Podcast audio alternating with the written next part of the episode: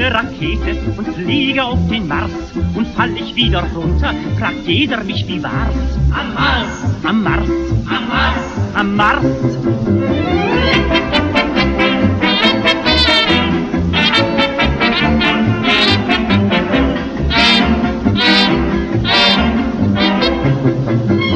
Vorne macht es Zisch und hinten Knall. Schon flieg ich der Venus um den Hals. Ja, willkommen zur zweiten Ausgabe von Astrogeo, dem Podcast. Und ich befinde mich heute an einem an einer historischen Universität, nämlich im altehrwürdigen Institut für Geowissenschaften an der Universität Tübingen. Und nicht nur der Ort definiert heute so ein bisschen das Thema, sondern auch das Datum. Ähm, nämlich der Aufnahmeort dieses Podcasts ist der, äh, das Aufnahmedatum ist der 6. Juli 2012. Wir sind also genau einen Monat, bevor Curiosity auf dem Mars landen wird, der nächste große Mars-Rover. Und da dachte ich mir, ähm, es wäre doch mal an der Zeit, einen Podcast über den Mars zu machen, so von der Geo auf, auf, auf geologischer Seite. Ähm, ein zweites Datum definiert den heutigen Tag. Das ist der Soul 3000, also der 3000. Mars-Tag, den der NASA Rover Opportunity funktionstüchtig auf dem Mars verbringt. Der ist allerdings schon vier Tage her, aber immerhin passt auch ganz gut. Und zu diesem Anlass ähm, habe ich mich hier getroffen mit Christian, Christian Schröder. Hallo. Hallo. Ähm, ja, du arbeitest hier an der Uni Tübingen. Kannst du kurz beschreiben, was du hier machst? Ja, also ich bin hier angestellt am Zentrum für angewandte Geowissenschaften äh, in der Arbeitsgruppe ähm, Umweltmineralogie und Umweltchemie.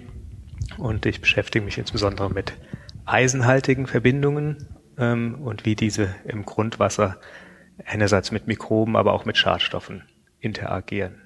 Und was hat das Ganze mit Mars zu tun? Ja, die Verbindung lässt sich ziehen über das Element Eisen. Mars ist ja der rote Planet, ähm, was in erster Linie von Eisenoxiden, also Rost, herrührt und ähm, gleichzeitig auch methodisch. Ja, ich habe ähm, an einem der Instrumente für die Mars Exploration Rover mitgearbeitet, einem miniaturisierten Mösbauer-Spektrometer. Und die Mösbauer-Spektroskopie ist auch eine Methode, die wir hier ganz stark verwenden. Okay, also dein äh, Arbeitsalltag hat eigentlich eher mit irdischen Mineralen als mit marsianischen zu tun. Naja, also der Mars ist zwar exotisch, aber nicht so exotisch. Also viele der Minerale, die wir hier finden, finden wir auch auf dem Mars und umgekehrt oder eigentlich alle. Ja. Und ähm, auch diese Grundwasserforschung, die wir hier machen, ähm, findet zum Großteil unter Ausschluss von Sauerstoff statt. Und ähm, dadurch wird das Ganze dann auch in vielerlei Hinsicht wieder interessant für den Mars oder relevant für den Mars. Und äh, ähm, für mich persönlich kann ich da immer wieder ganz interessante ähm, Querverbindungen ziehen von beiden Forschungsrichtungen. Ähm, bleiben wir nochmal kurz bei dir. Was ist dein Hintergrund? Also wie bist du zum, zu dieser ganzen Thematik gekommen? Ja, also ich bin eigentlich Physiker, also Diplomphysiker und ähm, habe am Ende meines Studiums nach einer Diplomarbeit gesucht und da hing irgendwo versteckt in der Ecke so ein Zettel, da stand drauf, auf zum Mars. Ähm, da habe ich mich dann gemeldet, ja, war wohl der Einzige, der den Zettel gesehen hat. Und da ging es eben um die Entwicklung eines miniaturisierten Mösbauer Spektrometers. Und das wurde speziell für die Marsforschung entwickelt.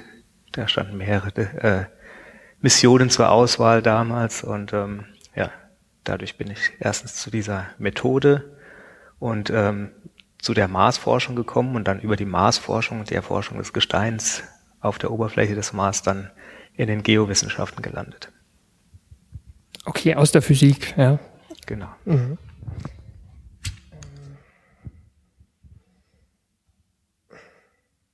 Wie lange ist das her? Wie, wie lange bist du jetzt schon dabei? Ja, also die Diplomarbeit habe ich im Jahr 2000 angefangen. Ja, das ist schon eine Weile her mittlerweile. Also da war auch von den ähm, Mars Rovern, um die es heute gehen soll, also Spirit and Opportunity, die Mars Exploration Rovers, wie sie heißen, eigentlich noch nicht so viel zu sehen. Oder waren die zu dem Zeitpunkt schon fertig entwickelt?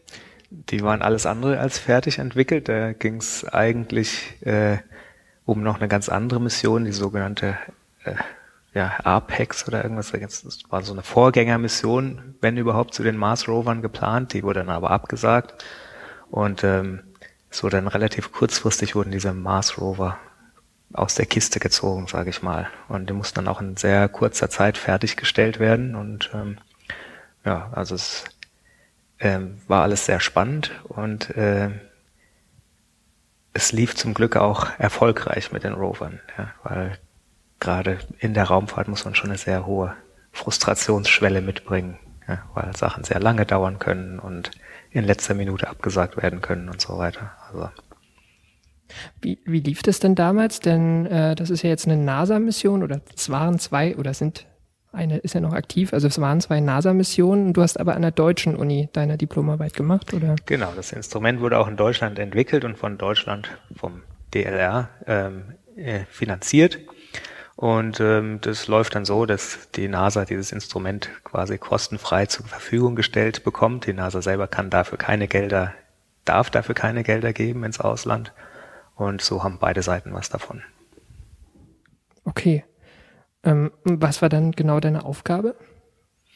Ja, also zunächst habe ich mich mit dem Instrument beschäftigt, mit den, äh, ja, ich habe versucht, die Detektoren äh, besser anzuordnen, beziehungsweise bestimmte Geometrieeigenschaften zu verändern, um eben ähm, dieses Signal-zu-Rausch-Verhältnis in den Detektoren und sowas zu verbessern, damit wir auf dem Mars auch das optimale Signal kriegen. Ja, und später dann die Instrumente kalibriert und habe mich dann immer mehr auf den ähm, auf die wissenschaftliche Auswertung der Daten konzentriert, ja, weil es dafür eigentlich keinen in der Arbeitsgruppe bei uns gab. Ja, das war alles auf das Instrument fixiert und ähm, es hat sich eigentlich kaum einer wirklich mit den Daten beschäftigt, die wir dann produziert haben. Wie viele Daten sind denn das heute? Also die Mission ist jetzt, die sind ja beide 2004 gelandet. Opportunity ist sozusagen jetzt ähm, über acht, fast achteinhalb Jahre in Betrieb. Da ist wahrscheinlich einiges schon aufgelaufen, oder? Da ist relativ viel aufgelaufen, ja. Also ähm, unsere die Anzahl unserer Mösbauer-Spektren hält sich in, noch in Grenzen im Vergleich zu anderen. Also wir haben da äh, mehrere hundert äh, Mösbauer-Spektren, Gesteine und Bodenproben untersucht was für uns viel ist. Ja, wir, wir hätten uns nie so viel erhofft. Aber wenn man das vergleicht mit den Bildern, die ähm, geschossen wurden von den beiden Rovern, dann kommt man in die vielen Tausende oder Hunderttausende sogar. Und ähm, da gibt es natürlich sehr viel mehr Material in der Beziehung.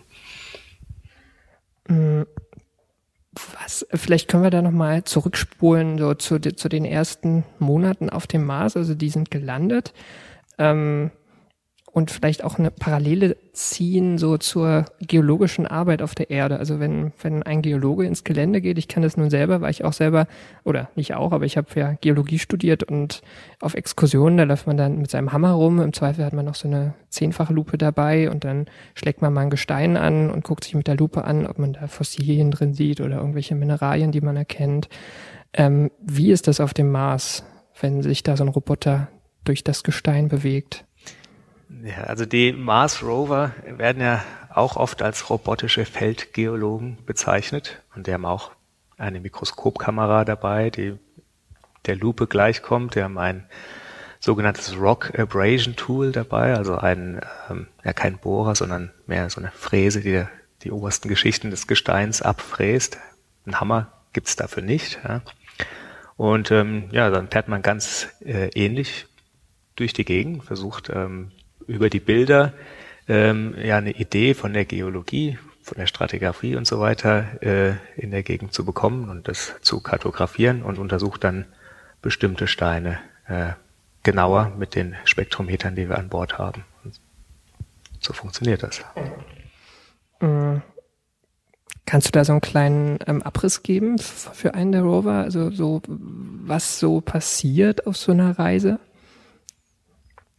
Ja, das ist die Frage, wo man, wo man da anfängt, wenn man mit der Reise anfängt. Ja, also das geht ja äh, schon los, äh, indem man äh, sich die Landestellen überhaupt aussucht für die Rover. Ja, da hat man das Kartenmaterial, das aus dem Orbit vom Mars aufgenommen wurde, was dann genauestens untersucht wird.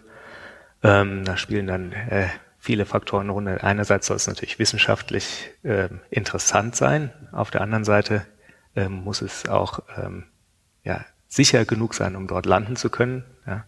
Und die beiden Eigenschaften, ähm, ja, die ähm, sind ziemlich gegensätzlich zueinander. Also da, wo es alles flach ist und wenig Steine rumliegen, ist es auch sehr uninteressant, ja, wissenschaftlich gesehen. Und da muss man eben einen Kompromiss finden. Das ist das Erste. Ja, dann gibt es natürlich die großen Fragestellungen, die man auf dem Mars beantworten will. Also die Rolle des Wassers in der Vergangenheit, die ganz eng mit der Frage nach Leben auf dem Mars oder nach möglichem Leben auf dem Mars verknüpft ist. Wo findet man diese Hinweise am besten? Ja.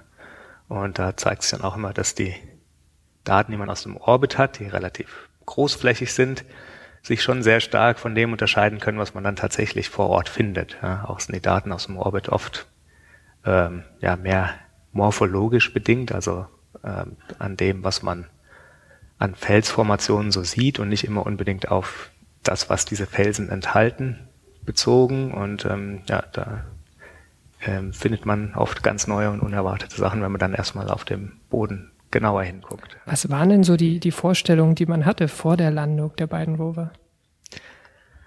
Ja, also, also für mich persönlich kann ich sagen, es, die zwei Rover waren ja äh, Spirit und Opportunity, sind auf äh, entgegengesetzten Seiten des Planeten gelandet und für mich persönlich klang die äh, Landestelle von Spirit am Anfang sehr viel interessanter. Ja. Spirit ist im Gusev-Krater gelandet. Das ist ein etwa 150 Kilometer durchmessender Krater, an dessen einem Ende ähm, ja, so ein Flussbett in den Krater mündet. Es gibt dort auch so Flussdelta-artige Ablagerungen an dieser Stelle. Und äh, man ist davon ausgegangen, oder man geht eigentlich immer noch davon aus, dass äh, es zu einem bestimmten Zeitpunkt in diesem Krater eben einen See gegeben hat. Und man wollte dort nach diesen Seesedimenten schauen. Ja. Ähm, das Problem war, dass um eine sichere Landestelle zu finden, wir nicht in diesen delta-artigen Ablagerungen landen konnten, sondern wir sind irgendwo im Kraterzentrum gelandet, so weit weg von diesen delta-artigen Ablagerungen, dass wir auch keine Chance hatten, da mit dem Rover hinzufahren und haben dann festgestellt, dass der ganze Kraterboden äh, von einer jüngeren Lavadecke bedeckt ist, die aus dem Gesichtspunkt ähm, dieser Seesedimente oder der Suche nach Wasser relativ uninteressant war.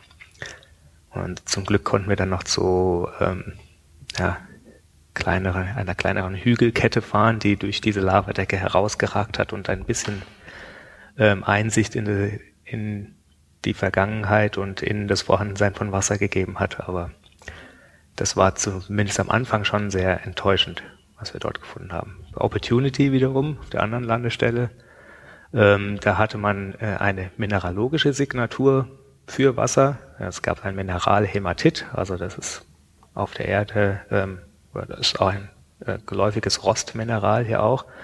Es muss sich nicht in der Gegenwart von Wasser binden, bildet sich aber hauptsächlich in der Gegenwart von Wasser. Und ähm, man wusste nicht so genau, was man dort finden wird. Es gab da wenig morphologische Hinweise auf Flussbetten oder Seen oder irgendwas, aber man hat eben nach dieser mineralogischen Signatur geschaut.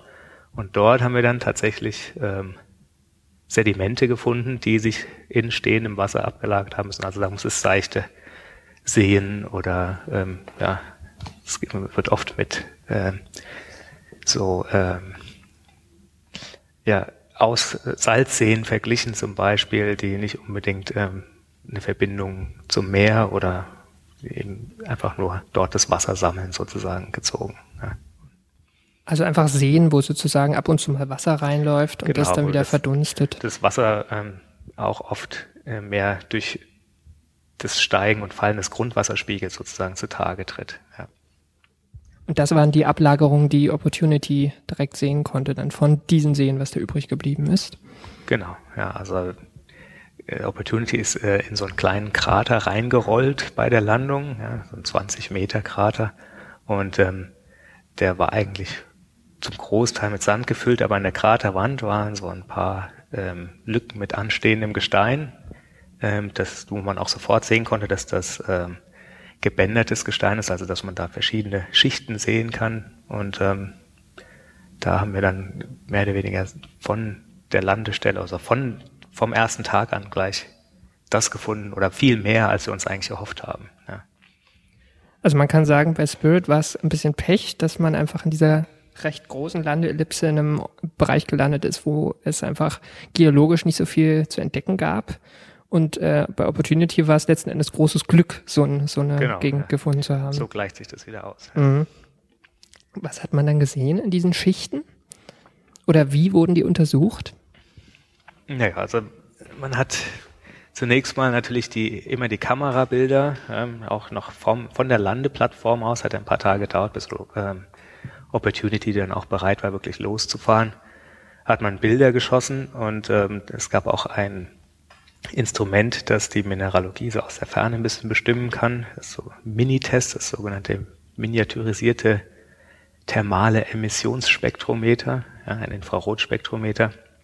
Und da konnte man schon ein bisschen sehen, aus was diese Gesteine bestehen und was wir so um uns herum haben. Und dann sind wir an das Gestein herangefahren, haben die Mikroskopkamera auch eingesetzt und unsere Spektrometer und haben dann eben äh, Sulfatminerale gefunden, die sich definitiv nur in der Anwesenheit von Wasser bilden, die auch Wassergruppen in der Kristallstruktur enthalten. Ähm, wir haben dort ähm, kleine Kügelchen gefunden, die in einer Vielzahl in, aus diesem Gestein herauswittern äh, und dort auch überall auf dem Boden herumliegen und ähm, die auch letztendlich verantwortlich für das Hämatit-Signal äh, sind, das aus dem Orbit gesehen wurde. Und, das sind die berühmten Blaubeeren. Das sind die Blaubeeren, genau. Und ähm, die geben morphologisch wiederum Hinweis auf Wasser, aber eben auch ähm, dadurch durch ihre Mineral mineralogische Zusammensetzung. Und wenn man das dann sieht, auch in der Mikroskopkamera, diese einzelnen Schichten, die sich dort abgelagert haben, dann kann man noch gucken, in welcher Beziehung diese Schichten zueinander stehen, ob sie sich sozusagen schneiden oder ob sie flach übereinander liegen und so weiter. Und da konnte man dann auch morphologisch wieder viele Rückschlüsse ziehen, dass es zum Teil wirklich nasse Ablagerungen gewesen sind, wo äh, Wellengang über diese Sandschichten ähm, hinüber hinweggegangen sein muss. Also wir wissen, dass dort Wasser an der Oberfläche gewesen ist. Bei anderen Schichten sieht man, dass es ähm, Sand ist, der dort durch den Wind hingeweht wurde und sich abgelagert hat und sowas. Also man hat da eine Vielzahl von Hinweisen gefunden, dass es dort Wasser an der Oberfläche gab. Also viele Indizien, die sozusagen zusammen das Bild ergeben, da muss es Wasser gegeben haben. Genau. Mhm. Ähm, ja, dann müsste man doch eigentlich sagen, dass die Mission schon erfolgreich war. Was will man da noch mehr? ja, wenn man schon mal da ist, ja, und der Rover fährt und fährt und fährt, dann will man natürlich immer mehr, ja. Und ähm, äh, was wir dann zunächst gemacht haben, was ein bisschen der Nachteil an der Landestelle von Opportunity war, dass es eben alles sehr flach war und ähm, dass dieses anstehende Gestein, was das eigentlich interessant ist, nur in Kraterwänden sozusagen zum Vorschein getreten ist. Also sind dann eigentlich von einem Krater zum nächsten gefahren, immer zum nächstgrößeren Krater sozusagen, um zu tiefer liegenden, liegenden Schichten zu kommen. Und äh, letztendlich ist jetzt äh, Opportunity nach ja, acht Jahren auf der Oberfläche aus diesem Bereich der Sulfatablagerung ähm, rausgefahren und hat sich ein neues Gebiet erschlossen, in dem es ähm, Schichten, in dem Schichten zugänglich sind, die von einer noch früheren Zeit auf dem Mars stammen. Ja, das ist, die werden auch wieder durch einen Krater freigelegt, der jetzt sehr viel größer ist als die Krater, die wir vorher besucht haben. Also um das mal wiederzugeben, gelandetes Opportunity in einem 20 Meter durchmessenden kleinen Krater und ist dann zu dem nächstgrößeren Endurance-Krater gefahren, der etwa 150 Meter durchmaß und der nächste Krater war dann 800 Meter, äh, bei dem wir längere Zeit verbracht haben. Jetzt sind wir bei einem Krater, der wenn ich mich richtig erinnere, ähm, 12 oder sogar 22 Kilometer Durchmesser hat. Also man sieht schon, die Dimensionen werden immer größer. War das bewusst, dass äh, die immer größer wurden oder lagen die bloß zufällig auf dem Weg? Nein, nein, das war schon bewusst so ausgewählt, um auch wirklich sicher zu gehen, dass man da neues Material erschließen kann. Weil einfach ein größerer Krater bedeutet, dass es tiefer. Ja, größere Krater macht ein tieferes Loch, ja, und ähm, dadurch hat man Zugang zu tiefer liegenden Schichten. Und in der Geologie, je tiefer eine Schicht liegt, desto älter ist sie. Ja, und je weiter oben sie liegt, desto jünger ist sie. Und ja, so haben wir uns da in die Vergangenheit zurückgearbeitet sozusagen. Ich überlege gerade, also es macht wahrscheinlich Sinn, auch noch darüber zu reden, ähm, was man da gesehen hat. Interessant wäre vielleicht jetzt erstmal in die Vergangenheit des Mars zu gehen. Also was weiß man denn eigentlich bis heute so über die Vergangenheit des Mars? Wie, was gibt es da so für Phasen? Ja, also man teilt den Mars grob in drei geologische Epochen oder Zeitalter ein. Da gibt es einmal äh, die ganz frühe Epoche, ist die Noakische Epoche. Dann gibt es die Hesperianische Epoche und äh, die Epoche, die bis heute andauert, die Amazonische Epoche. Und ähm, das ähm, wird dann ganz eng in Zusammenhang mit äh, dem Vorhandensein von Wasser an der Oberfläche gestellt. Ja, also in der noakischen Epoche sieht man sehr deutlich diese Flussbetten, die sich gebildet haben und man sieht eigentlich überall Anzeichen davon, dass es Wasser auf der Oberfläche gegeben hat. Das heißt dann im Rückschluss, dass es zu dieser Zeit auf dem Mars ähm, eine dichtere Atmosphäre gegeben haben muss und dass es auch wärmer gewesen sein muss, als es heute ist. Also dass das Wasser nicht nur in gefrorenem Zustand vorkommt. In der Hesperianischen, also in dieser mittleren Epoche, da sieht man dann, ähm, dass Wasser zwar noch vorkommt, aber nur episodisch durch, ja, äh, also das wird in vielen Bereichen katastrophal freigesetzt, vielleicht durch das Schmelzen von Gletschern oder ähnlichem oder vulkanischer Aktivität. Aber ähm, es gibt eben nicht mehr diese schönen Flussbetten und Seen, die man sonst überall sieht. Und in der amazonischen Epoche sieht man Wasser eigentlich, Hinweise für Wasser eigentlich nur noch in dem Bereich von naja, ganz dünnen Wasserfilmen irgendwo. Also das ist schon, da kommt man schon eher in den physikalischen Bereich, ja, wo man Wasser noch als eine Schicht definieren kann von Atomen oder sowas, aber es ist wirklich dafür, ja, so wie wir Wasser kennen zum Baden, ja, zum Beispiel, in solchen Mengen kam da nichts mehr vor. Ich finde das ja ganz interessant, also wenn man jetzt so ähm, sich die Erdgeschichte anguckt und wie Geologen die Erdgeschichte unterteilen, das machen sie ja anhand von Organismen. Da spricht man immer vom von Zoikum, also was weiß ich, Paläozoikum, Neozoikum und so weiter. Also es geht immer anhand von Fossilien. Und auf dem Mars ist scheinbar das Wasser ein ganz guter Anhaltspunkt, wenn man keine Fossilien hat. Genau, ja. Also auf dem Mars hat man bisher zumindest keine Fossilien gefunden. Und ähm, ja, man hat ja bisher auch wenig Zugang zu dem Gestein. Es gibt Meteorite auf der Erde, von denen man sich relativ sicher ist, dass sie vom Mars stammen, aber auch dort hat man keine eindeutigen Fossilien gefunden. Ähm, also muss man sich anders behelfen und da geht man eben über das Wasser.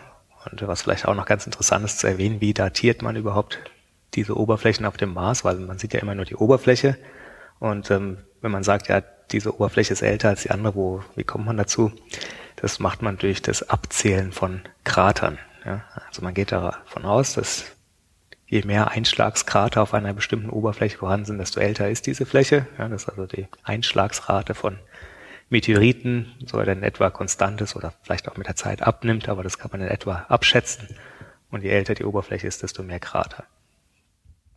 Das funktioniert auf allen Körpern, die ähm, keine erosi erosiven Prozesse haben, oder? Mm, genau, ja, eigentlich kommt die Idee vom Mond, ja, wo es kein ja, Wasser gibt, es gibt keine Plattentektonik, die solche Spuren auslöschen kann. Also jeder Krater bleibt dort erhalten. Er kann höchstens durch einen weiteren Einschlag wieder vernichtet werden. Und ähm, auf dem Mars ist es dann natürlich so ein Zwischending, weil dort haben wir als erstes mal eine Atmosphäre. Wir wissen, dass es dort Wasser gegeben hat, äh, zumindest in der Frühzeit des Mars, was auch sichtbare Spuren, Erosionsspuren hinterlassen hat. Und ja, was es allerdings dort nicht gibt, ist Plattentektonik. Also wir vernichten kein Material, sondern das Material, was an der Oberfläche ist, kann auch wieder nur durch vulkanische Aktivität zugedeckt werden, sozusagen. Aber man geht schon davon aus, dass sich die Oberfläche des Mars auch wandelt über die Zeit. Die Oberfläche des Mars wandelt sich, ja. Und ähm, das ist auch heute noch nicht abgeschlossen. Also wir können das heute selbst in, den, in einem relativ kurzen Zeitraum der Rover beobachten, wie zum Beispiel Staubstürme über den Mars hinwegfegen und Material bewegen, ja, auch wenn es relativ feinkörnig ist, aber so, dass es durchaus sichtbar ist und wir das mit unseren Kameras einfangen können.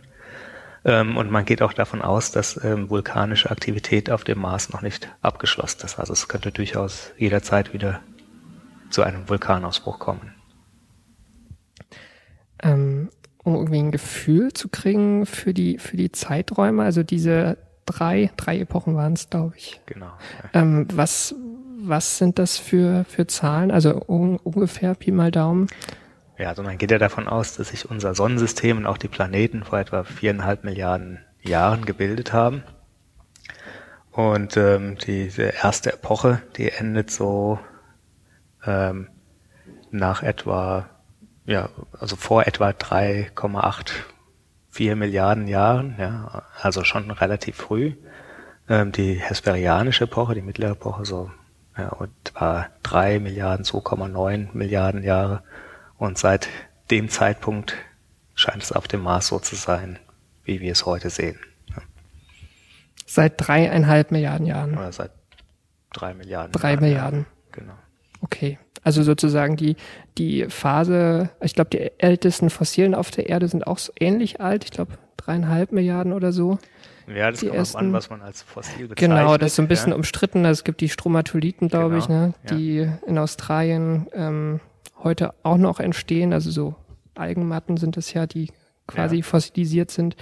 Aber wenn man sich so die, die Entwicklung der moderneren Lebensform angeht, das sind so die, die letzten, ich glaube, 650 Millionen Jahre sozusagen. Genau. Also es ist schon eine Weile her, dass auf dem Mars was los war.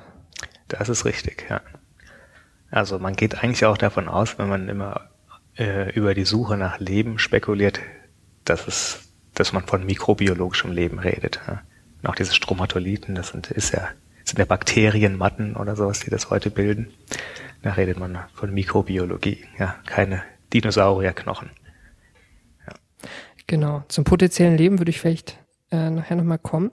Ähm, jetzt hat man sozusagen für, für die beiden Mars Rover jetzt auch explizit Orte gesucht, ähm, wo die Oberfläche vielleicht auch in einer der aktiveren Epochen des Mars äh, umgestaltet wurde. Kann man das so sagen? Genau, ja. Und ähm, bei Opportunity ist das sozusagen auch gelungen. Was, was für eine Phase war das dann? Also wo diese Seeablagerungen entstanden sind?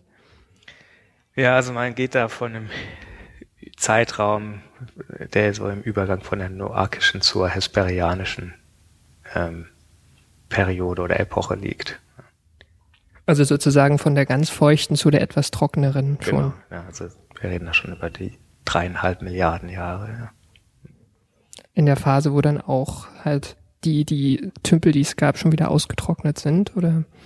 Ja, in der, also die Ablagerungen zeigen uns ja, dass das Ganze da noch aktiv war. Ja, also die Tümpel waren da nicht ausgetrocknet, sondern die wurden periodisch wieder aufgefüllt. Ja, dann gab es wieder längere Trockenzeiten, dann gab es wieder eine Phase, wo Wasser an der Oberfläche vorhanden war. Also das hat sich da munter abgewechselt. Und ähm, was hat man gesehen, als, als äh, Opportunity sich immer den noch tieferen Kratern äh, zugewendet hat? Ja, das Interessante ist eigentlich, dass diese Schicht ähm, sehr dick ist. Ich habe jetzt leider die Schichtdicke nicht im Kopf, aber es sind äh, mindestens mehrere hundert Meter, wär, wenn nicht äh, sogar in der Kilometer ähm, Gegend. Ähm, und man hat eigentlich mehr oder weniger immer das Gleiche gesehen. Also das muss schon ein sehr langer Zeitraum gewesen sein, in der sich diese Schichten abgelagert haben. Also immer die gleichen ähm, Sulfatablagerungen. Ja, also mineralogisch hat sich sehr wenig getan. Es gab ein bisschen Unterschiede in der Elementarchemie, in Spurenelementen und so weiter, die sich verändert haben. Aber ähm, dabei muss man natürlich auch sehen, dass sich ähm, diese Ablagerungen ja auch alle wieder verändert haben. Also gibt es einmal das äh, Material, was sich da zunächst bildet und dann ablagert und dann äh, der See dann austrocknet zum Beispiel und dann bildet sich aus dem Material Sand, der dann vom Wind durch die Gegend geweht wird, neue Dünen formt und sowas und dann wird das Ganze vielleicht wieder nass ja, und wieder bedeckt mit Wasser und dann bilden sich wieder neue ähm, Minerale und andere Elemente werden da vorbeigespült und sowas. Also da gab's, man kann da schon sehen, dass es mehrere Episoden gab aber trotzdem ähm, ist die Mineralogie relativ, also die Mineralogie kommt von diesen mehreren Episoden sozusagen die Summe ja, dieser Episoden und ist deswegen so relativ homogen über diese Schichten verteilt auch. Aber Opportunity hat sozusagen dazu beigetragen schon, dass man ganz gut versteht jetzt, was in dieser ganz speziellen Zeit passiert ist. Oder gibt es da auch noch Lücken? Was Punkte, die man noch nicht versteht in diesen Ablagerungen? Ja, also man muss ja immer sagen, man, äh, untersucht da einen ganz kleinen Teil. Ja. Also es gibt immer die Tendenz aus dem der Untersuchung des ganz kleinen Teils äh, Schlussfolgerungen über das Ganze zu ziehen. Ja. Und ähm, mit den Daten, die wir aus dem Orbit haben, wo man etwa die Schichtdicke ähm, abschätzen kann und wie weit das Ganze verteilt ist. Und mit den Daten vom Rover kann man schon relativ gute Rückschlüsse ziehen auf das, was dort passiert sein muss. Ja. Andererseits hat man auch ähm, mit den Mars-Meteoriten zum Beispiel, ähm, von denen wir vielleicht 20, 30 auf der Erde haben, ja, ähm, aus denen hat man dann Rückschlüsse auf den ganzen Planeten gezogen, wie der zusammengesetzt sein muss und so weiter. Also diese Spekulationen sind zwar gut, um Diskussionen in Gang zu bringen, aber man sollte da nicht sagen, dass man jetzt alles entschlüsselt hat, was es da zu sehen gibt, indem man punktuell ein paar Proben genommen hat. Gab es denn sonst noch irgendwelche Überraschungen während der Mission? Weil die, also wenn man sozusagen am Anfang schon, am Anfang der acht Jahre, die jetzt äh, rum sind, ähm, sozusagen eigentlich alles schon gesehen hat, war der Rest dann langweilig? Nein, langweilig war es eigentlich nie. Ja, also es ist ja eine Vielzahl von Herausforderungen, die man dort meistern muss. Ne? Es gibt natürlich den wissenschaftlichen Aspekt, aber was auch im Vordergrund steht, ist eben diesen Rover da sicher über das Gelände zu manövrieren. Und er hat in Sanddünen festgesteckt, er ist in Krater reingefahren und wieder rausgefahren, ja, wo man sich auch als Mensch vielleicht überlegt hätte, ob man da jetzt rein runterklettern soll oder nicht und so weiter. Also langweilig wurde das Ganze nie. Ja, wir haben auch ähm, viele Gesteine untersucht, also wir haben uns bemüht, Gesteine zu finden, die jetzt ähm, deutlich unterschiedlich sind zu dem, was wir normalerweise dort sehen. Und haben dabei äh, Meteoriten entdeckt, zum Beispiel auf dem Mars, ja, was auch eine ganz spannende Sache ist. Und ähm, wir haben auch einen Stein gefunden, der tatsächlich in seiner Zusammensetzung den Meteoriten, die wir hier auf der Erde haben vom Mars, ähm, sehr ähnlich ist. Also es ist bisher das beste Bindeglied zwischen den beiden Planeten darstellt sozusagen. Und da gab es sehr, sehr viele spannende Sachen. Ja, und auch immer die Bilder, die man jeden Tag sieht vom Mars. Ja. Oft sind sie sich ähnlich vom Vortag, aber da gibt es schon sehr spektakuläre Szenen, gerade wenn man dann wieder an so einen Krater ranfährt und an den Krater reingucken kann und die neuen Aussichten genießen kann. Das ist schon was Besonderes. Man entwickelt wahrscheinlich auch einen gewissen Blick, oder? Also am Anfang sieht alles gleich aus, aber das, das wandelt sich wahrscheinlich auch mit der Zeit. Genau, ja, der Blick äh, wird immer detaillierter, ja, man hält sich an ganz anderen Details fest, als man das am Anfang getan hat. Und ähm, sucht sich, ja, man sucht eben diese Anomalien gezielt dann. Ja. Also zunächst mal geht es natürlich darum zu festzustellen, was man an der Landestelle sieht. Wenn man das entschlüsselt hat, die großen Sachen, dann guckt man nach den kleinen Sachen. Ja. So tastet man sich immer weiter vorwärts. Da gab es vor kurzem gab es ja diese ähm, Gipsvenen, ähm, Gipsadern, die dort entdeckt worden sind und das, ähm, die sind ja nicht nicht so auffällig, wie es vielleicht dargestellt wurde. Ja, da waren so ein paar weiße Striche auf dem Boden verteilt, ja, die schon Aufmerksamkeit erregt haben, aber man muss dazu sagen, gezielt hinfahren, um also das Ganze anzugucken. Dann. Gips ist auch ein Sulfat, also sozusagen auch ein ähm, Mineral, was entsteht, wenn Wasser eingedampft genau. wird. Was Gips, bedeutet das, dass es eine Vene ist? Ja, also das heißt, es hat, da muss Wasser durch äh, Risse und Lücken im Gestein geflossen sein und dort eben diese Ablagerung gebildet haben. Ja. Und ähm, die da das äh, Zentimeter dicke Ablagen von mehr oder weniger reinem Gips sind, der muss da auch ordentlich Wasser durchgeflossen sein. Ne? Ähm, genau, wir haben jetzt vor allem über Sulfate geredet. Ich glaube, Tone spielen ja auch eine gewisse Rolle, was das Wasser angeht. Genau, Tonminerale ist das, was wir auf der Erde in erster Linie als Verwitterungsprodukte sehen. Ne? Und da gibt es einen, ja, einen groben eine grobe Unterscheidung oder Klassifizierung der beiden Minerale. Die ähm, Sulfate, die lagern sich natürlich in sehr salzhaltigem Wasser, aber im Allgemeinen auch in einem Wasser, das sich eher durch einen hohen Säuregehalt auszeichnet, also mit niedrigem pH-Wert. Und während die Tonminerale sich in dem Wasser, mit dem wir täglich zu tun haben, also neutralem Wasser, ablagern. Und ähm, da gibt's dann auch wieder eine zeitliche Unterscheidung. Also in dieser hesperianischen Epoche zum Beispiel findet man in erster Linie Sulfatablagerungen. Man findet dort auch Tonablagerungen, aber man findet äh, mehr von diesen Sulfatablagerungen. In der noachischen Epoche findet man hauptsächlich diese Tonminerale als Indikator für Wasser. Ja. Und ähm, ja, da wird dann viel drüber spekuliert, ähm, was das bedeutet, insbesondere für die Qualität des Wassers, für den Salzgehalt und für den Säuregehalt, weil das natürlich auch wieder Auswirkungen auf mögliches Leben oder Reaktionen, die zum Leben führen könnten und so weiter hat. Das ist auch eine Frage, die ich mir öfter stelle, gerade wenn man ähm, nicht unbedingt direkt die Veröffentlichungen liest, sondern die bisschen eher die Medienberichterstattung verfolgt zum Mars. Also es wird immer oft werden die die Funde jetzt wieder ein Indiz für Wasser gefunden. Ähm, jetzt die neue Mission Curiosity versucht ja auch wieder, also das, die Ägide der Nase ist ja nach wie vor dem Wasser zu folgen und ähm, es geht immer ums Wasser, aber was, was bedeutet das eigentlich, dass man wieder ein Indiz gefunden hat und ist das nicht eigentlich langweilig?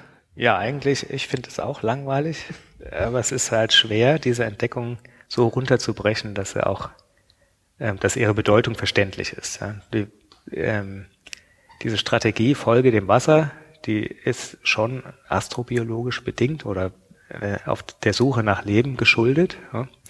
Denn wir wissen von unserer Erfahrung auf der Erde, überall dort, wo wir Wasser haben, auf der Erde gibt es auch Leben. Ja. Und es gibt nur in den Bereichen, wo Wasser in flüssiger Form, sollte ich sagen, nicht zugänglich ist, finden wir wenig bis kein Leben. Ja, da gibt es zum Beispiel die Atacama-Wüste in Südamerika, wo es so extrem trocken ist, dass man dort tatsächlich an die Nachweisgrenzen für mikrobielles Leben stößt. Oder in der Antarktis, ähm, da gibt es zwar Eis, aber dadurch, dass es so extrem kalt ist, ist es dort auch so trocken in vielen Bereichen, dass man dort an Nachweisgrenzen stößt. Auf der anderen Seite ähm, findet man auch in der Tiefsee, ja, bei hohen Drücken, hohen Temperaturen, wie auch immer, ähm, ohne Sonnenlicht, ohne Zugang zu Sonnenlicht findet man immer noch Leben. Da gibt es eben andere Energiequellen als das Sonnenlicht, ja, chemische Energiequellen und so weiter. Also man findet überall dort Leben, wo auch Wasser vorhanden ist. Ja. Selbst in tiefen Gesteinsschichten findet man noch Mikroben, ja, also Kilometer tief unter der Erdoberfläche im Gestein, ähm, solange dort eben kleine Mengen an Wasser zirkulieren. Und dadurch ist, liegt dieser Fokus immer auf dem Wasser. Ja. Und man findet natürlich kein Leben, also sagt man, ja, man hat jetzt wieder Hinweise auf Wasser gefunden. Das heißt, also zumindest für irdisches Leben, es gibt ähm, der Kreativität, was die Energiequellen angeht, ist eigentlich keine Grenze gesetzt. Also Sonnenlicht oder zur Not chemische Energie aus irgendwelchen Gesteinen ist kein Problem. Ähm, Wasser definiert ist als, als einziges. Und ähm, ich muss gerade daran denken, ähm, die, ich glaube, das war die erste, ich bin gerade nicht sicher, ob es die erste erfolgreiche Landung einer Raumsonde war. Auf jeden Fall haben wir die Viking-Mission, waren, glaube ich, somit die ersten, die wirklich erfolgreich gelandet sind auf dem Mars. Auf dem Mars auf jeden Fall. Ja. Auf dem Mars, genau. Da war ja, da, da gab es ja Experimente auch an Bord, die ähm, explizit nachweisen sollten, dass ähm, irgendein ein, ähm, Metabolismus stattfindet, also dass irgendetwas lebt.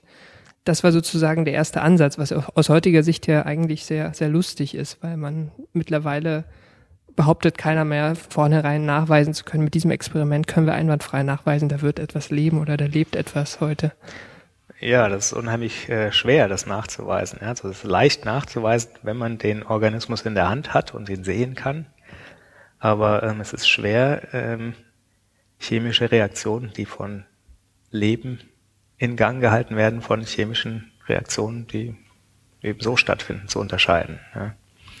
Und es gibt da eine, eine sehr intensive Diskussion um sogenannte Biosignaturen und sowas, wie man das alles eindeutig unterscheiden kann. Und ähm, ja, also es gibt immer wieder Funde, die dann sagen, nee, ganz so eindeutig ist es dann wiederum nicht. Ja, und na, es ist eben nach wie vor ein schweres Thema, das zu zeigen. Also bei diesen Viking-Sachen hat man ja gezeigt, dass da Reaktionen stattfinden, die auch von Mikroorganismen, also die zumindest zu den gleichen Produkten führen würden. Aber man konnte nie eindeutig sagen, dass das wirklich Mikroorganismen sind, sondern sah eher so aus, dass das der speziellen Chemie, die sich auf der Oberfläche dort abgelagert hat, durch die extreme Trockenheit und so weiter bedingt war. Ähm, du beschäftigst dich ja jetzt selber auch mit ganz profanem irdischen Grundwasser. Ähm, geht es da auch um Leben dabei? Also hast du auch durchaus da einen Vergleich? Ja, also ähm, womit wir uns oft beschäftigen, sind zum Beispiel eisenoxidierende Bakterien oder eisenreduzierende Bakterien und deren, was sie aus dem Eisen machen oder wie die das Eisen für ihren Metabolismus benutzen oder als Energie, Energiequelle benutzen. Und ähm, da geht es nicht um die Entstehung des Lebens oder um den Ursprung des Lebens, aber ähm, in manchen Fällen kommen wir dann auch in die Frühgeschichte der Erde zurück. Ne? Also da geht es dann zum Beispiel um die Ablagerung von den äh, gebänderten Eisenformationen zum Beispiel, die so die ältesten Sedimentgesteine sind, die wir auf der Erde haben, die äh, bis in die drei Milliarden Jahre vor unserer Zeit-Ära äh, zurückgehen. Und ähm, da fragt man sich natürlich immer, ob man da jetzt, was man da ablesen kann über die Frühzeit der Erde. Wie war das Klima? Ähm, keine Ahnung, wie war das Wasser im Ozean zusammengesetzt? Gab es Mikroben? Welche Mikroben? Wie haben die gelebt und sowas? Also da gibt's dann schon wieder einen Zusammenhang zum Mars. Andererseits ist die Hauptforschungsrichtung äh, hier natürlich nicht dem Mars oder der Frühzeit der Erde äh, gewidmet, sondern dem Grundwasser und was die Mikroben im Grundwasser machen und dann oft auch, wie sie uns eben zum Beispiel helfen können, das Grundwasser auch wieder sauber zu machen durch ihren Metabolismus. Und da gibt's dann gerade mit den Eisenoxiden zum Beispiel, die ähm, können bestimmte Substanzen aus dem Grundwasser filtern, wie Arsen und solche Sachen. Und dann im Zusammenspiel Mikroben, mit Mikroben kann das verbessert oder verschlechtert werden. Ja, solche Sachen untersuchen wir hier. Nach was für Mikroben, also ich gehe mal davon aus, wenn man Leben auf dem Mars findet, dann allerhöchstens in Form von Mikroorganismen. Ähm, nach was müsste man denn da gucken? Also was, was gibt es da für Möglichkeiten, wo die sich noch aufhalten können? Nachdem man schon keine Männchen gefunden hat. Ja, die Männchen haben uns auch noch nicht besucht, zum Glück. Oder sie haben sich gut versteckt, das weiß man nicht. Ja. Nein, ähm, wenn man von der Erde ausgeht, da gibt es so bestimmte Nischen, die man auch auf dem Mars ähm, entdecken könnte zum Beispiel. Also auf dem Mars gibt es auch Eis, auch an der Oberfläche, an den Polkappen zum Beispiel, äh, oder Permafrost, relativ nahe der Oberfläche. Und man weiß, es gibt ja, relativ neue Untersuchungen auf der Erde. Da gibt es im Gletschereis durchaus Risse und Spalten, in denen durch den Kapillardruck, der dabei entsteht, das Wasser nicht gefriert, sondern flüssig bleibt und auch dort ähm, Nährstoffe und so weiter transportiert, in denen es dann wieder Mikroorganismen gibt und sogar mehrzellige Lebewesen, die da überleben und deren Hauptlebensraum das Ganze ist. Ja, also das wäre eine Nische. Ja. Das andere ist, was ähm, auf der Erde selbst noch wenig erforscht und verstanden ist, ist eben dieses Leben äh, in der Erdkruste, ja, also mehrere Kilometer unter der Erdoberfläche.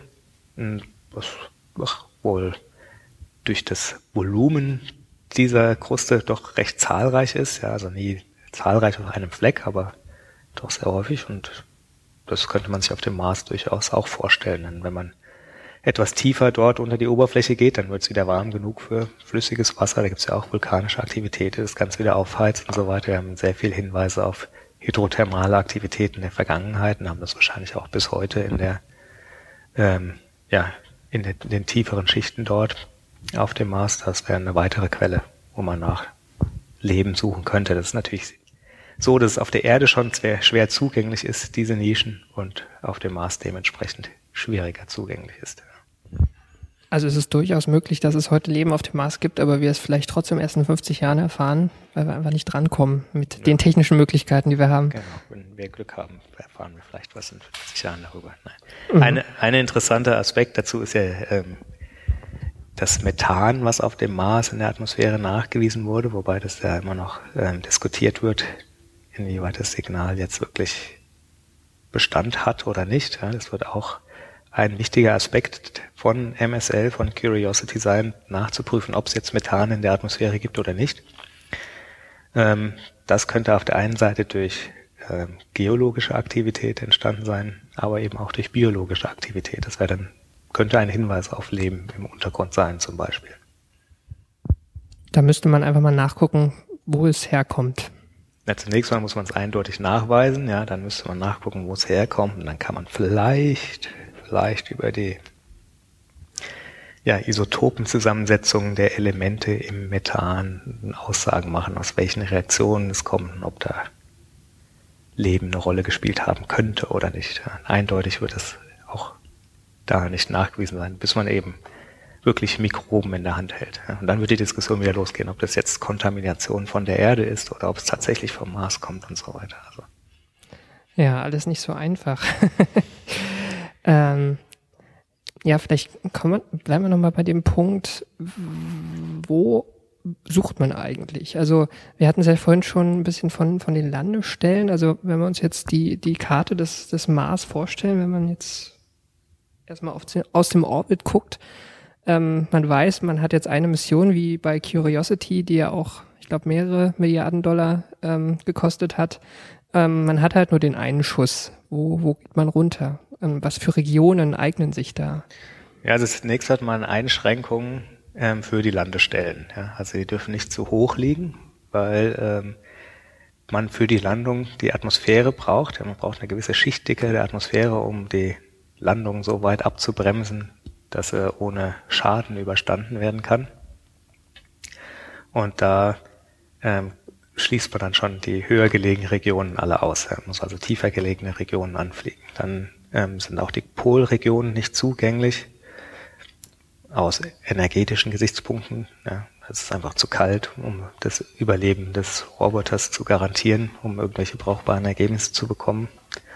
Und ähm, man äh, hat dann so einen Streifen um den Äquator herum, wo man landen kann. Und da sucht man natürlich gezielt Stellen, wo man zumindest höchstmögliche Wasseraktivität oder sowas nachweisen kann.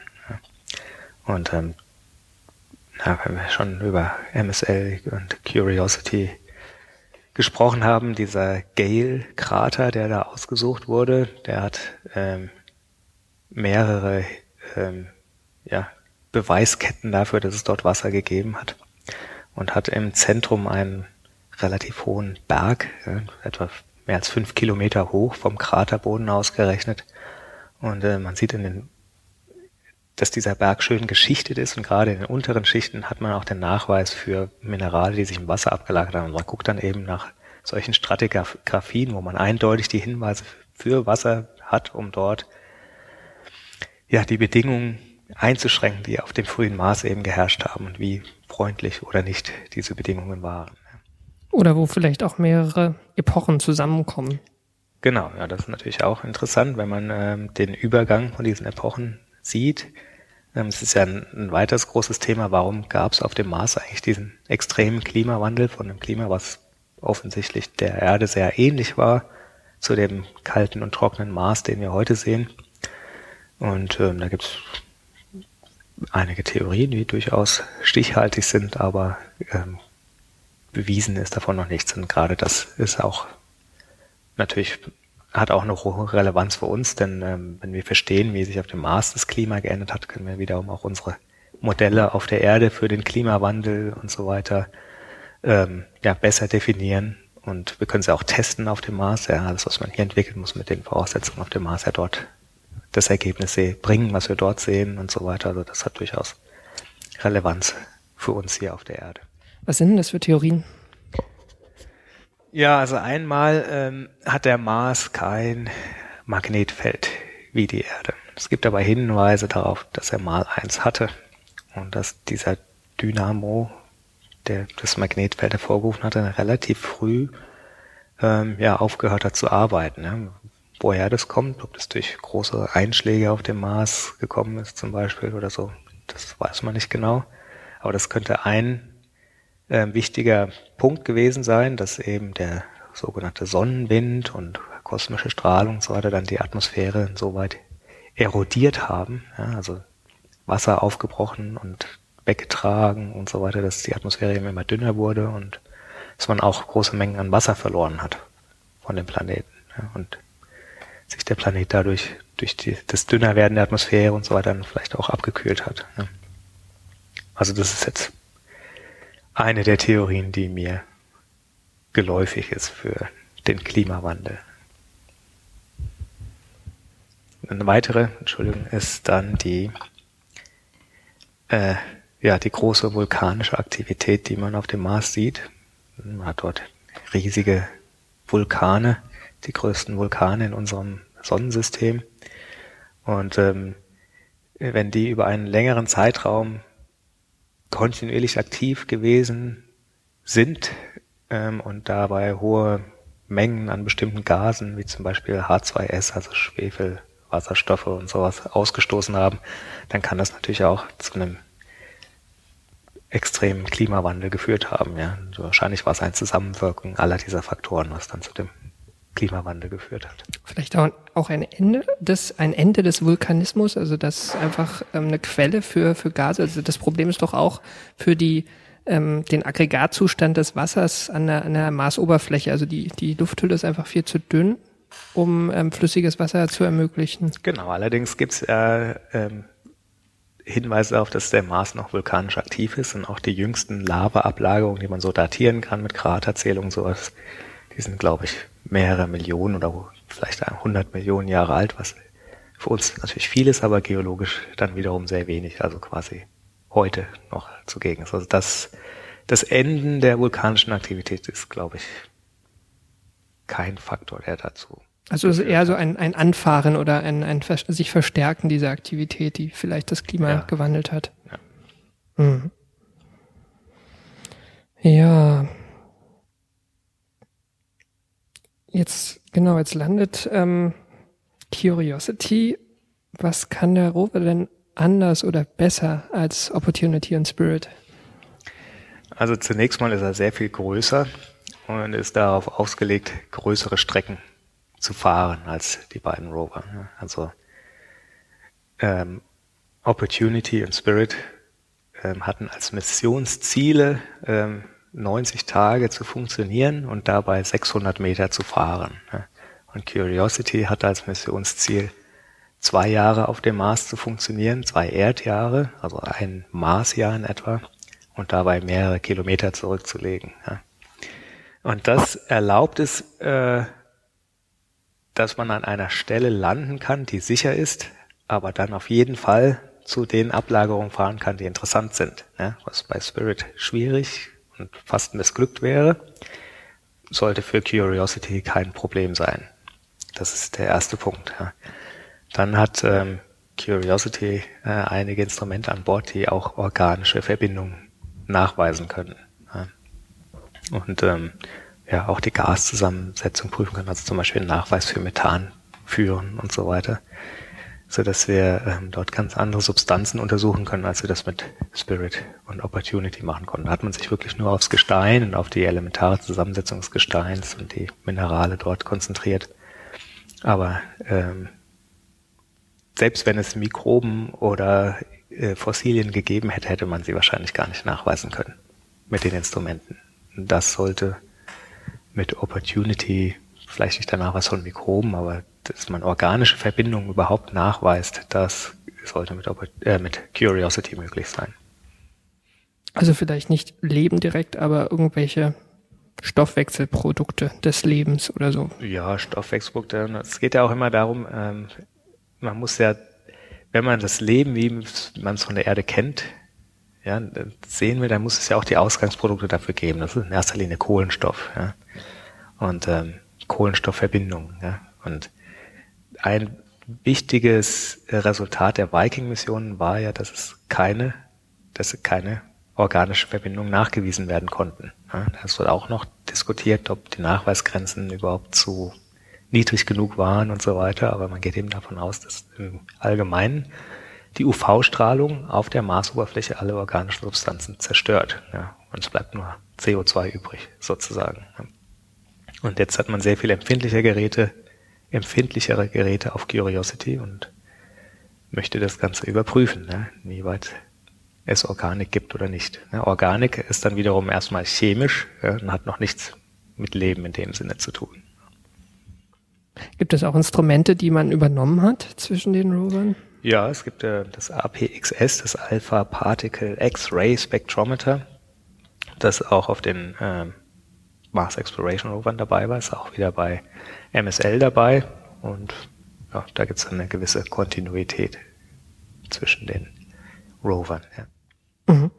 Aber du wirst, wirst du auch selbst irgendwie beteiligt sein an der Auswertung der Daten dann? Ja, bisher nicht. Ne? Also wir hatten ursprünglich auch mal unseren Milchbauspektrometer für die Mission vorgeschlagen, aber es wurde leider nicht übernommen. Ne? Aber ähm, wenn die Mission erfolgreich landet, was wir alle hoffen erstmal, dann kann man davon ausgehen, dass er auch sehr viel länger als die geplanten zwei Jahre funktioniert. Und ich denke, da gibt's in diesem Zeitraum dann ähm, diverse Einstiegsmöglichkeiten für Wissenschaftler, um in dieser Mission teilzuhaben. Spätestens wenn irgendeine Formation entdeckt wird, die wieder niemand versteht und wo man erstmal gucken muss, äh, was es da für Möglichkeiten gibt. Genau. Hm. Also es war auch bei unseren Mars-Rovern was, da gab es dann mehrere Aufrufe, um das Wissenschaftsteam zu erweitern. Das ist natürlich so bei dem Zeitraum, den die Mission ist abgedeckt, das war sehr unerwartet. Ja, jeder hat sich auf 90 Tage eingestellt und mit einem halben Jahr war man schon sehr optimistisch. Und danach hat ja jeder schon wieder andere Projekte gehabt. Ja. Und das, den zeitlichen Aufwand, da muss man dann auch immer wieder neue Leute reinbringen, andere ersetzen. Ja. Und wenn die Mission so lang dauern wird, wird man da auch Personal austauschen müssen irgendwann. Okay, aber wie du sagst, man muss, wir müssen erstmal alle hoffen, dass die noch nicht so oft erprobte und auf Mars noch gar nicht versuchte Landemethode klappt. Genau, ja. Hast du da ein gutes Gefühl? Also das ist ja dieser Sky Crane, also quasi eine Batterie an Bremsraketen, die dann den Rover abseilt und sanft absetzen soll. Ja, es ist äh, immer schwer, das äh, zu sagen. Ja? Also mit diesen Bremsraketen. Es hat bei Viking zum Beispiel hat's ja auch funktioniert. Ja, beim Phoenix Lander hat es jetzt funktioniert. War ähm, etwas weniger kompliziert als bei MSL, wo es nicht nur die Bremsrakete gibt, sondern dann auch noch der Rover an einem Seil runtergelassen wird und so weiter. Also es ist schon ein sehr komplexes System. Und ja, also aus der Vergangenheit zu schließen, weiß man, dass es nicht leicht ist, auf dem Mars zu landen. Ja, und ich hoffe, es klappt. Es sollte klappen, ja. okay. Ich bin mit meinem Zettel so einigermaßen durch. Fällt dir noch irgendwas ein? was wir besprechen könnten? Ähm, ja, wir hatten uns mal drüber unterhalten, überhaupt die, äh, ja, den Mars so ein bisschen zu beschreiben. Ja, das haben wir jetzt am Anfang gar nicht gemacht. Das mhm. können wir vielleicht noch mhm. nachholen jetzt. Oder warum der Mars überhaupt so interessant ist. Mhm. Also zunächst ist der Mars natürlich der, unser nächster Nachbar im Sonnensystem und ähm, einer der wenigen Planeten, der für uns als Menschen auch erreichbar ist. Also die Venus ist zwar in einer ähnlichen Entfernung, aber landen werden wir dort als Menschen nie. Ähm, schon mit Robotern wird sehr, sehr, oder ist es sehr schwer dort zu landen, aber der Mars ist erreichbar. Ja, das macht, glaube ich, viel der Faszination aus. Das zweite ist natürlich ähm, die Möglichkeit, dass es dort eventuell mal Leben gegeben hat oder vielleicht noch gibt. Und überhaupt ähm, die Möglichkeit, auch wenn es dort kein Leben gibt, überhaupt äh, erforschen zu können, wie es denn zum Leben gekommen sein könnte oder warum es dort kein Leben gibt. Wenn man das weiß, weiß man auch wieder besser, wie das Leben auf der Erde entstanden sein könnte. Ähm, ja, dann zum Mars äh, selber, wie er so aufgebaut ist. Also man kann den Mars ins grob in Nord- und Südhälfte unterteilen, nicht nur, weil man da äh, geografisch eine Linie ziehen kann, sondern weil die Nordhälfte ähm, um einige Kilometer tiefer liegt, also die Oberfläche, als die Südhälfte. Ja. Und ähm, das lässt sich höchstwahrscheinlich auf sehr große Einschläge in der Frühzeit des Mars zurückführen, die dort diese sozusagen fast planetenumspannende Krater hervorgerufen haben. Auf der anderen Seite ähm, gibt es auch immer wieder Spekulationen darüber, dass in diesem in dieser niedrigen ja, Ebene sich dann auch Wasser in der Frühzeit gesammelt haben muss, dass es dort mal einen Marsozean sozusagen gegeben hat. Ob das sozusagen die Reste der ozeanischen Kruste sind dann? Ja, in dem Fall, gut, ozeanische Kruste. Das impliziert jetzt Plattentektonik, die genau, es ja genau, nicht gab. Impliziert ja. Plattentektonik, mhm. die gibt es auf dem Mars nicht, ja, aber ja, ähnlich kann man davon ausgehen. Die, die Südhälfte ist dann sehr viel höher gelegen, ist auch sehr kraterreich, während die Nordhälfte ähm, relativ wenig Krater enthält. Ne? Dann gibt es auf dem Mars ähm, wie schon erwähnt, die größten Vulkane im Sonnensystem, die ähm, sich über diese Tiefebene bis zu 30 Kilometer hoch erheben. Ja, ich glaube 26 Kilometer über äh, Mars normal Null oder sowas. Ja. Und ähm, das ist eben einer der wichtigsten Hinweise auf, dass es keine Plattentektonik gibt, dass diese Marsvulkane so groß geworden sind, weil Vulkanismus immer an der gleichen Stelle aufgetreten ist und sich die Platte oder die Erd, die Marskruste darüber nie bewegt hat. Ja. Und so die Vulkane immer größer wachsen konnten. Ähm, durch die Vulkane hervorgerufen gibt es dann wiederum ähm, einen der größten Canyons im Sonnensystem, Valles Marineris. Ja.